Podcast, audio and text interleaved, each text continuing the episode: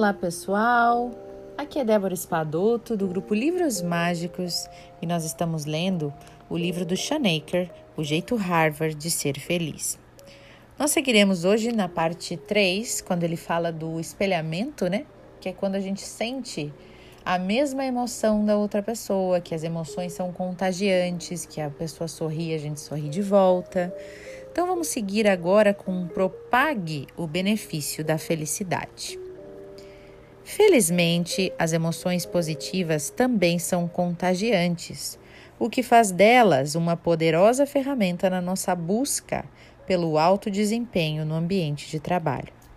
O contágio emocional positivo tem início quando mimetizamos subconscientemente a linguagem corporal, o tom de voz, as expressões faciais das pessoas que nos cercam.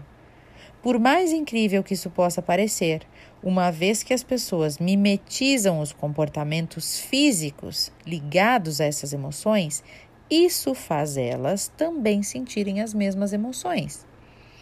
O ato de sorrir, por exemplo, faz o seu cérebro achar que você está feliz, de forma que ele começa a produzir as substâncias neuroquímicas que de fato fazem você se sentir feliz. Os cientistas chamam isso de, de hipótese do feedback facial. E esse conceito constitui a base da recomendação finja até virar verdade.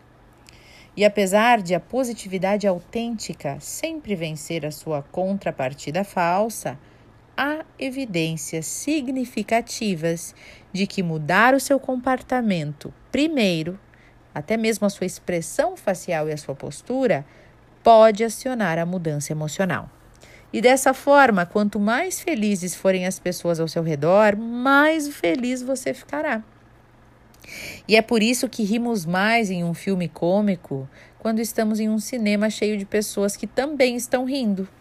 E é por isso que os programas cômicos na TV incluem risadas ao fundo. E de forma similar, quanto mais felizes nos sentimos no trabalho, mais positividade transmitiremos aos nossos colegas e clientes, o que pode acabar alterando as emoções de toda uma equipe de trabalho. Poucas pessoas esclareceram esse efeito dominó com mais perfeição do que Sigal Barsad, psicólogo de Yale, que conduziu um estudo no qual atribuiu aos voluntários uma tarefa em grupo e instruiu um seg em segredo um membro do grupo a ser abertamente positivo.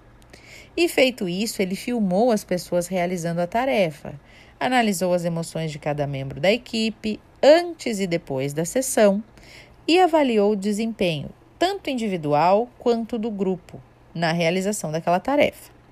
E os resultados foram notáveis. Quando o membro da equipe instruído a manter uma atitude positiva, quando ele entrou na reunião, o seu estado de espírito se mostrou instantaneamente contagiante, espalhando-se por toda a sala e contagiando as pessoas ali.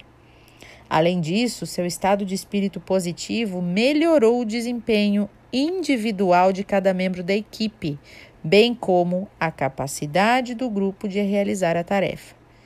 As equipes nas quais uma pessoa acionava o contágio emocional positivo apresentaram menos conflitos entre o grupo, mais cooperação e, o mais importante, um melhor desempenho global na realização da tarefa em questão. Apenas um membro da equipe com uma atitude positiva, uma pessoa aplicando o conceito do benefício da felicidade. Só uma pessoa pode afetar tanto o desempenho e as atitudes individuais das pessoas ao seu redor, quanto a dinâmica e as realizações do grupo como um todo. É verdade que algumas pessoas têm um efeito mais poderoso do que outras sobre a atitude emocional do grupo. E para começar, quanto mais sinceramente expressiva a pessoa é, mais a sua atitude mental e os seus sentimentos se espalham. Mas, se não for tão fácil para você expressar abertamente a positividade, existem outras maneiras pelas quais os seus próprios hábitos positivos podem se tornar contagiantes. Por exemplo, Quanto mais fortes forem as suas conexões sociais, mais influência você exercerá. Você pode ter notado que quando passa um tempo com um amigo íntimo, vocês se sentem em sintonia um com o outro. E isso acontece por quê? Porque a atividade neural do centro emocional do seu cérebro está espelhando a atividade do outro e vice-versa. E logo vocês atingem uma sincronia, como dois pianos tocando a mesma música. Quando vocês caminham juntos, os seus braços e as suas pernas chegam a se mover em sincronia. Vocês dois sentem afinidade um com o outro, e a base da conexão social positiva é um importante meio de espalhar o benefício da felicidade. A afinidade demanda toda a nossa atenção, nossa cordialidade, nossa capacidade de resposta coordenada. E em troca, sentimos uma ressonância que não apenas aumenta a nossa felicidade, como efetivamente faz sermos mais bem-sucedidos e mais produtivos. Trabalhadores unidos pela afinidade pensam com mais criatividade, com mais eficiência. E equipes em harmonia apresentam níveis mais elevados de desempenho. Seus pensamentos estão em, sintonia, o seu cérebro e o cérebro de todos eles estão efetivamente trabalhando como um só. Quanto mais socialmente engajados nós estamos, mais chances nós temos de atingir esse nível de afinidade, o que, por sua vez, faz o nosso próprio comportamento ser mais contagiante. Então, quando modelamos o tipo de atitude mental e hábitos que promovem o alto desempenho, na verdade, estamos instilando essa mesma atitude mental e hábitos nos nossos colegas, amigos e entes queridos.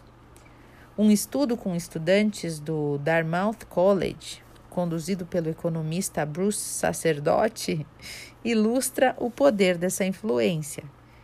Ele descobriu que quando alunos com notas baixas simplesmente passam a dividir um quarto de dormitório com alunos com notas mais altas, as médias do primeiro grupo de alunos aumentavam.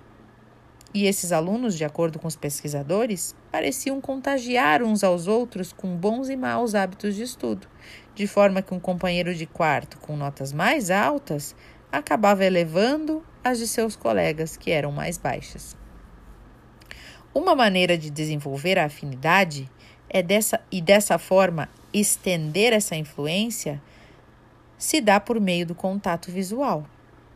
Estudos demonstram que a afinidade é reforçada entre duas pessoas quando seus olhares se encontram, provando que a antiga recomendação profissional de sempre olhar as pessoas nos olhos representa, na verdade, um conselho cientificamente correto.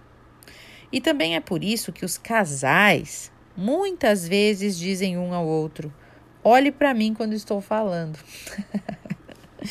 e porque também os orgasmos são mais intensos quando olhamos o nosso parceiro ou a nossa parceira nos olhos. O contato visual aciona os nossos neurônios de espelhamento e, quando isso acontece, o resultado é um melhor desempenho, independentemente de estarmos na sala do conselho de administração ou no quarto. Então, o poder de acionar o contato o contágio emocional positivo se multiplica se você ocupar uma posição de liderança.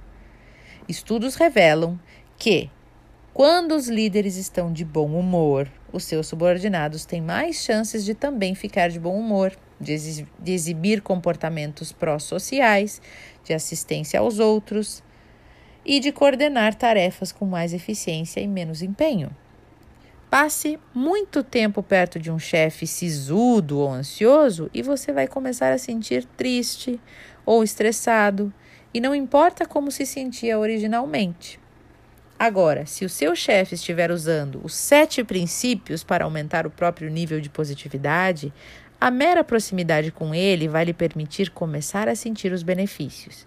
E não só uma maior felicidade, mas todas as vantagens que se seguem a ela em um efeito cascata.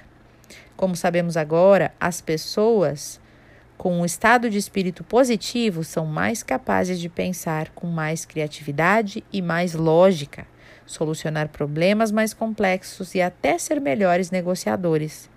E não é surpresa alguma, portanto, que os CEOs com as pontuações mais elevadas na escala de expressão positiva tenham mais chances de ter colaboradores que relatam ser felizes e que descrevem o seu ambiente de trabalho como propenso ao bom desempenho.